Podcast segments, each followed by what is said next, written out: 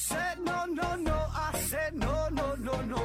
You say take me home. I said no, Perignon. You said no, no, no. I said no, no, no, no. No, no, no, no.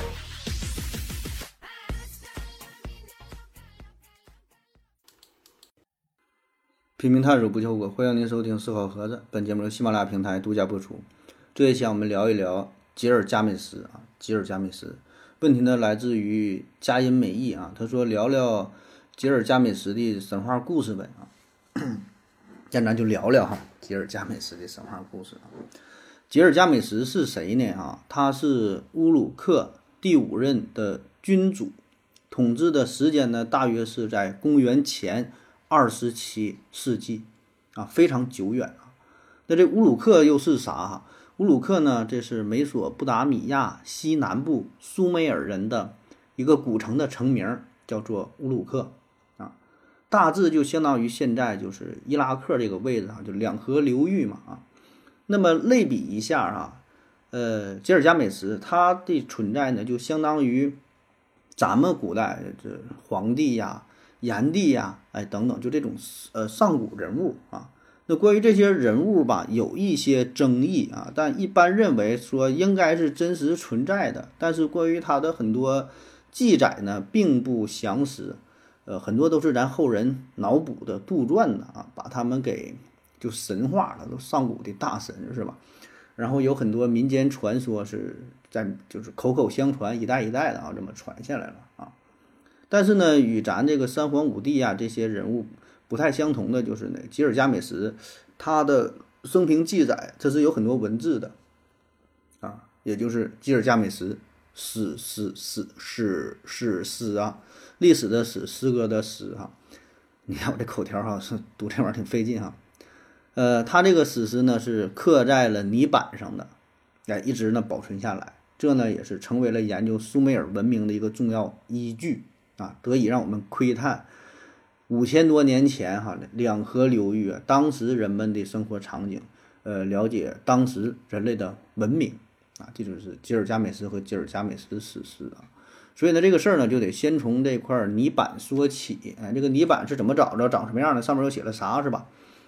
英国呀，有一位业余的考古学家叫做莱尔德，他呢，在一八四九年啊，在发掘尼尼微的亚述王宫的时候，那会儿遗遗址啊，搁这会儿挖掘，挖着挖着呢，他就无意间发现了一个图书馆。这个图书馆的历史呢是非常久远，面积很大，藏书呢也很多啊。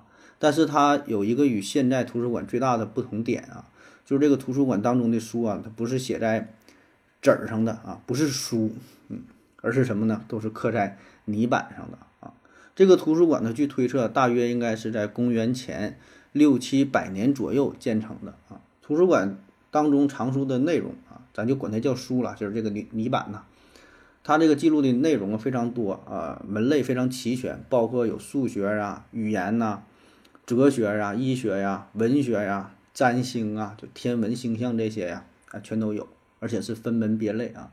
可以说是几乎囊括了当时的全部学识啊！那也正是因为它是刻在泥板上的嘛，所以呢才能保存这么长时间，没能毁于战火，没能被这个大自然的力量啊所腐蚀啊。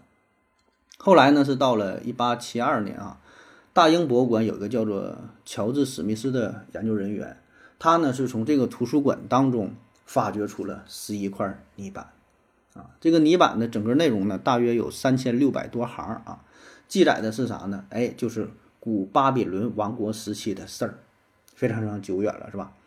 当然了，刚发现的时候并不知道这个泥板上写的是啥，因为这个泥板上他写的这个字儿，它不是现在的字儿啊，他写写的这个叫楔形文字啊，楔形文不认识啊啊，所谓的楔形文就是苏美尔人。呃，那个时候用的特有的这个文字语言哈，它是怎么写的呢？为啥叫楔形文啊？就是在泥板上写，这个泥呀和完泥就没干呢啊，黏糊的状态，然后用这个芦苇杆儿啊，就像像小树枝儿啊，在这个泥巴上面写字儿啊，它不是这个横着写，它是有点像什么稍微斜着压下去的，所以呢是一头轻一头重，写出来的这个字儿啊，这个笔划啊是一头粗一头细，所以叫做楔形文啊。写完之后嘛，再把这个泥板晒干。然后就保存下来了啊，它是这么个情况，所以叫楔形文啊。这个字儿呢，就是跟当时跟咱现在这儿不一样嘛，所以历史很长时间，到了二十世纪初左右，这种文字才才逐渐被破解，咱才知道这个泥板上边写的是啥啊，然后一翻译出来这个这个事儿哈，才知道哈啊，这写的是吉尔伽美什的事儿啊，就管这个这些事儿叫做吉尔伽美什史诗啊。那咱下面呢，就着重说一说这个。呃，吉尔伽美什史诗哈，这个到底是什么事儿哈？泥板上的内容其实就是一个神话故事哈，你听一听啊。说这个吉尔伽美什呢，他是乌克鲁的国王嘛啊，这个人呢有三分之二是神的血统啊，不能这么说，应该就是原文说的是他三分之二是人，三分之一是呃三分之二是神，三分之一是人，有点倒腾不清楚了啊。就这地方呢，一开始我也没看太懂啊。正常来说，咱说一个人的血统的话吧。这都是二的次幂来计算，比如说啊，这个人他有四分之一巴布亚新几内亚的血统，这很正常，对吧？就是他奶奶可能是巴布亚新几内亚人啊，那个爷爷啊、姥姥、姥爷都是中国人，对吧？这四分之一是这个巴布亚新几内亚血统啊，或者是说你十六分之一啊，还是八分之一怎么算是吧？他这里边整了一个三分三分之一人，三分之二是神啊。我是没太想明白这三个人一起一起玩吗？还是怎么怎么算的哈？反正石板上就是这么写的哈。那么石板上他也强调了，这这里为啥说三分之一、三分之二呢？说这个吉尔加美什呢，他有神的智慧和力量，这不就是占三分之二了吗？但是呢，他没有神的寿命啊，神的寿神呢是永生的，他不能永生，但他有智慧和力量，所以呢，他也很很厉害了啊，也很厉害了。那么作为这城邦的这个国王啊，他用非常残暴的手段统治他的国民，还强占新娘的出夜权，反正就是各种压迫啊，大伙儿呢是民不聊生啊。那在这种情况之下呢，贫苦的百姓啊是向天神呼救，说请求帮助哈，这咱们受压迫啊这也不行啊啊。于是呢，神就创造了一个和吉尔加美什同样强大的一个人啊，叫做恩基杜。哎，这个是这故事的男二号人物哈，恩基杜啊。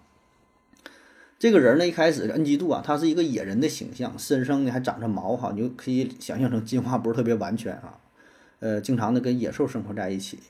后来呢，他是被一个猎人发现了，猎人呢就把这个事儿呢告诉给太阳神萨马什啊，萨马什呢就安排了妙计叫萨哈特去引诱这恩基杜啊，妙计呀。寺庙的庙，妓女的妓啊，一种特殊的职业吧，这也是驯化恩基杜的第一步啊。然后呢，杀马特是这萨哈特呢和这个恩基杜啊，就两个人在一起是度过了六天七夜。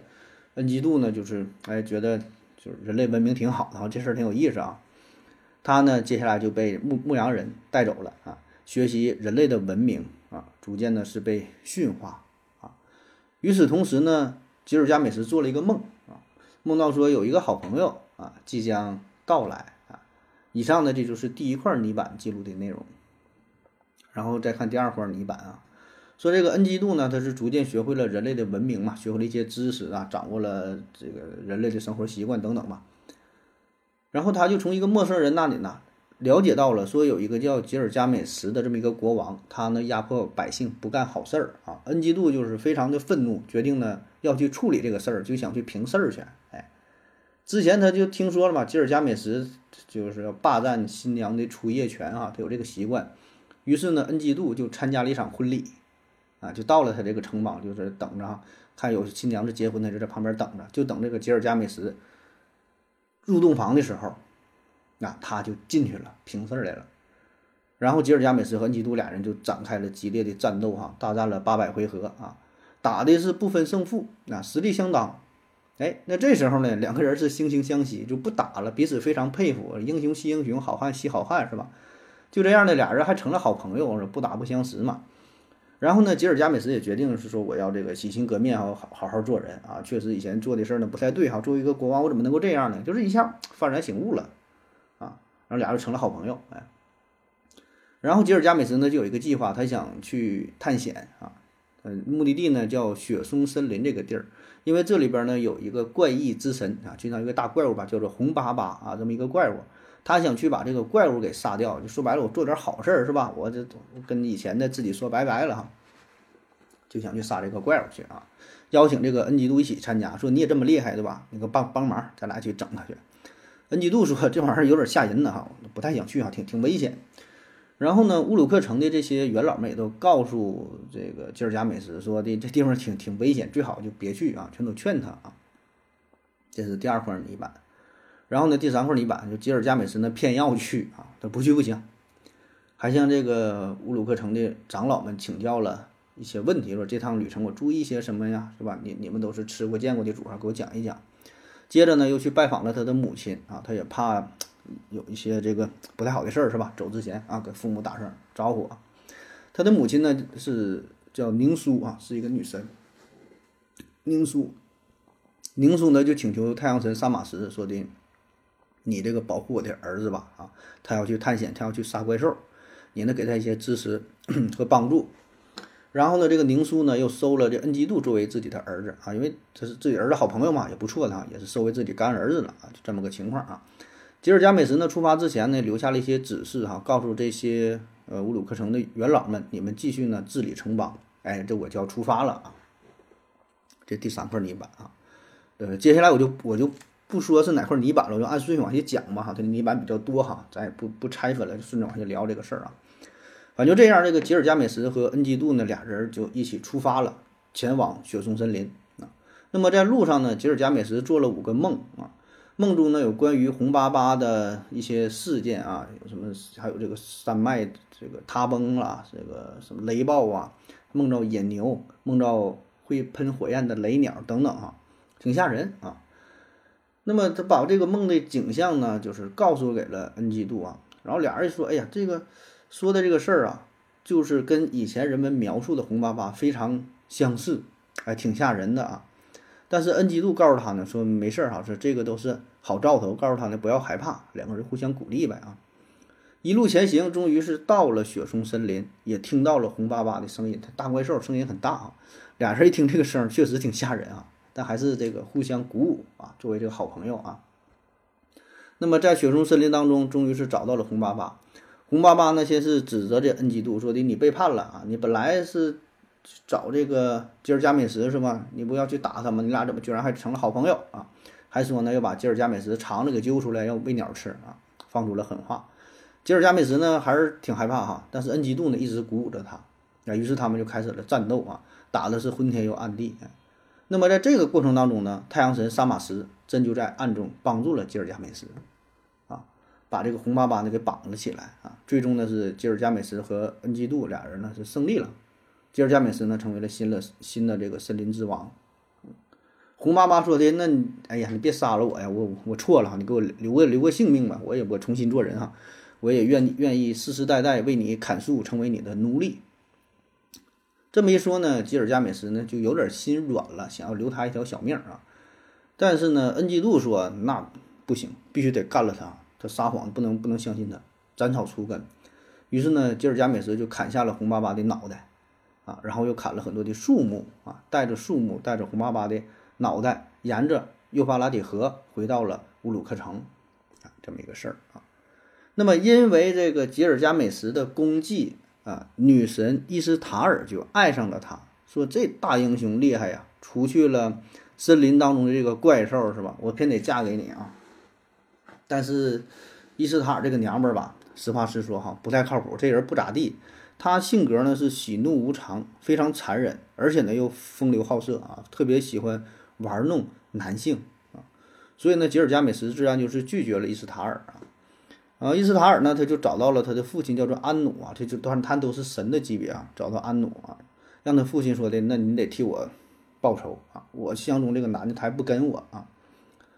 他的父亲呢就派出了一头公牛，叫做古加兰纳，陪着伊斯塔尔。一起来到乌鲁克城，就是找这个吉尔加美什报仇嘛啊！那他们呢，给这个城中的百姓是带来了巨大的伤害啊，降低了幼发拉底河的水位啊，让这个庄稼土地是干涸啊，庄稼也不长。那吉尔加美什能受这事儿了，他呢联合恩基杜俩人一起是先是干死了这个公牛古兰加纳啊，并且呢是把他心脏给挖出来了啊，献祭给了太阳神萨马斯啊。然后还拽出了牛肠子啊，恩基杜是拽出这公牛的肠子，扔到了伊斯塔尔的面前，说的你赶紧给我老子滚啊！以后不要再让我看到你啊，也不要再勾引吉尔加美什啊，否则的话，你的下场跟那个公牛一样。哎，然后整个城民就是庆祝胜利呗，是吧？给这人打跑了啊！但此时呢，恩基杜做了一个不祥的梦，梦中梦到啥呢？他说众神呐都在开会。开会的内容呢是决定呢要杀死一个英雄作为惩罚，就是在吉尔加美什和恩基杜之间要杀一个人啊，作为惩罚。因为什么呢？他们先是杀了红巴巴，后来又杀了呃古加拉纳啊，就这都是这个神级的存在啊。你是杀人的，你随便杀这个神那不行啊。尽管呢太阳神萨马什是提出了抗议啊，帮着求救行说说话，但也没好使。哎最终呢，他们选选中这个恩基杜啊，要让他付出生命的代价啊。那么之后呢，恩基杜就真的是生了一场重病，最后呢是不治身亡。吉尔加美什呢，面对自己朋友的死去啊，是伤心欲绝呀，是吧？两个人呢是一起打了这么多仗啊，这个交情是非常深啊。抱着恩基杜的尸体呀，哭了整整是七天七夜啊。最后呢，直到他的尸体腐烂了。身上生了虫子，他才肯松手。吉尔加美什呢，给他举行了国葬，乌鲁克城的人民呢都是出来哀悼啊，给他建立了雕像，举行了盛大的祭奠活动。那么，面对好友的死去啊，吉尔加美什就开始思考一个深刻的问题啊，就是这个人生啊，人生这个事儿哈，生命的意义在哪儿啊？就人终将要死去啊。刚才不说了吗？最开始咱提了，他是三分之二是神呐，有这个智慧、勇气、力量，但是呢，他不能永生，啊，所以这个是个人和神最大的区别啊，就是生命这个事儿。所以他就在想，人终究要死去啊，那么人生的意义是什么啊？或者说怎么才能永生呢？我到底在追求啥？然后他就开始了一场长途的旅行，去寻找生命的意义啊。那么这个旅行他要去哪儿呢？他要找一个人啊，叫做乌特纳比西丁，乌特纳比西丁啊。乌特纳比西丁和他的妻子是在大洪水之后唯一由神所授予的能够永生的人类，就是在他的神话当中也有大洪水，但是当时大洪水也是把地球上所有的生物啊全都给淹死了，就留下这一对儿啊这两口子啊乌特纳比西丁和他的媳妇儿啊，所以呢吉尔加美什要去找他问一问这个人生的奥义啊，或者说怎么能够永生呢？啊，人生在追求啥呢？踏上了征程，那么中间这个事儿咱就不细讲了哈，他是历经了千辛万险吧，渡过了死亡之海，最终到达了目的地啊，见到了乌特纳比西丁啊。但是呢，乌特纳比西丁并没有直接回答他关于生死的问题啊，而是呢，先让这个吉尔加美什啊试着六天七夜不睡觉，说看看能不能挺住啊，说你是否能经过这个考验啊？为啥六天七夜不睡觉呢？因为在大洪水来临之前，乌特纳比西丁曾经花了六天七夜的时间建造了一个方舟，所以呢，你想要长生，这是一个入门的最基础的考验啊，经过这个考验才行啊。但是吉尔加美什呢，没没能成功，估计他走道走这么多天也挺累的，是吧？完了挺挺两天就睡着了，不行了，没经过考验啊。但是呢，乌特纳比西丁的妻子心地非常善良啊，说没事哈，我送你一个永生之草。啊，就从海底整了一个草，就这个草，给你拿着有，这能永生。吉尔加美什非常高兴哈，带着这个永生之草啊，这个草药就准备离开了。但是很不幸，在半路的时候，这个草药的香气吸引了一条蛇，这个蛇呢就把草药给偷吃了。最终呢，吉尔加美什是两手空空的又返回到了乌鲁克城，什么也没带回来啊。但是呢，这趟这趟旅程的意义啊，就是。让他重新找寻到了啊，人为什么活着啊？也重新能够审视生和死的关系啊。所以，哪怕最伟大的人，最终呢也要面对死亡啊。所以呢，咱就是坦然的活下去啊。那这就是生命意义的本身啊，活着的本身就是活着。那么回到乌鲁克城之后呢，他非常想念曾经的好友恩基杜啊，也没能把他复活，直接没能永生，是吧？非常想念。于是呢，他就祈求神灵说。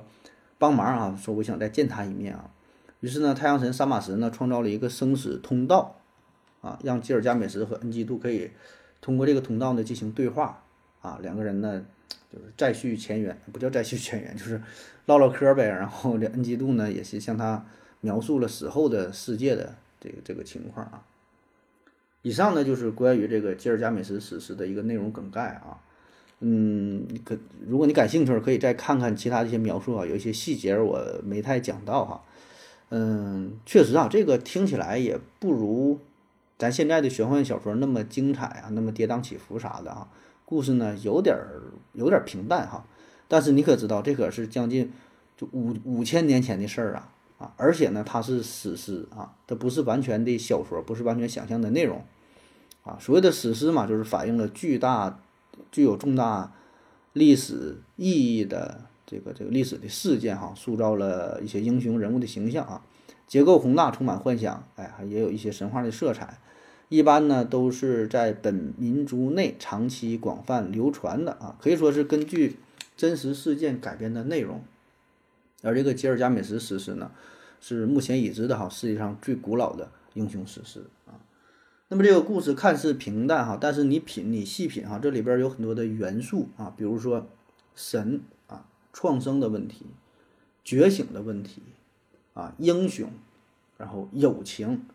呃，也有探险啊，也有惩罚，也有这个正义与邪恶的战斗啊，还有关于永生的思考，关于死后世界的思考啊，这些内容我觉得还是很丰富的。就这些元素，嗯，是永恒的话题吧？哈，就包括说对于永生的追追求，对于这个生命的思考。呃，当年，当啊，算了，不说了，就还说这事儿吧。嗯，反正我觉得这个这个事儿就是到现在也是挺值得我们去思索的啊。所以这个吉尔加美什，它也是反映了人类早期精神世界和观念的一种认知啊。就他思考的这个内容，我觉得到现在呢也不过时啊，只不过呢表现形式可能是更加多种多样啊。那好了，以上呢就是关于吉尔加美什和吉尔加美什史诗的这个介绍啊。感谢你各位收听，谢谢大家，再见。如果你也想提问的话，请在喜马拉雅平台搜索西西弗斯 FM，在最新的一期节目下方留言即可。回答的可能比较慢，不要着急哟。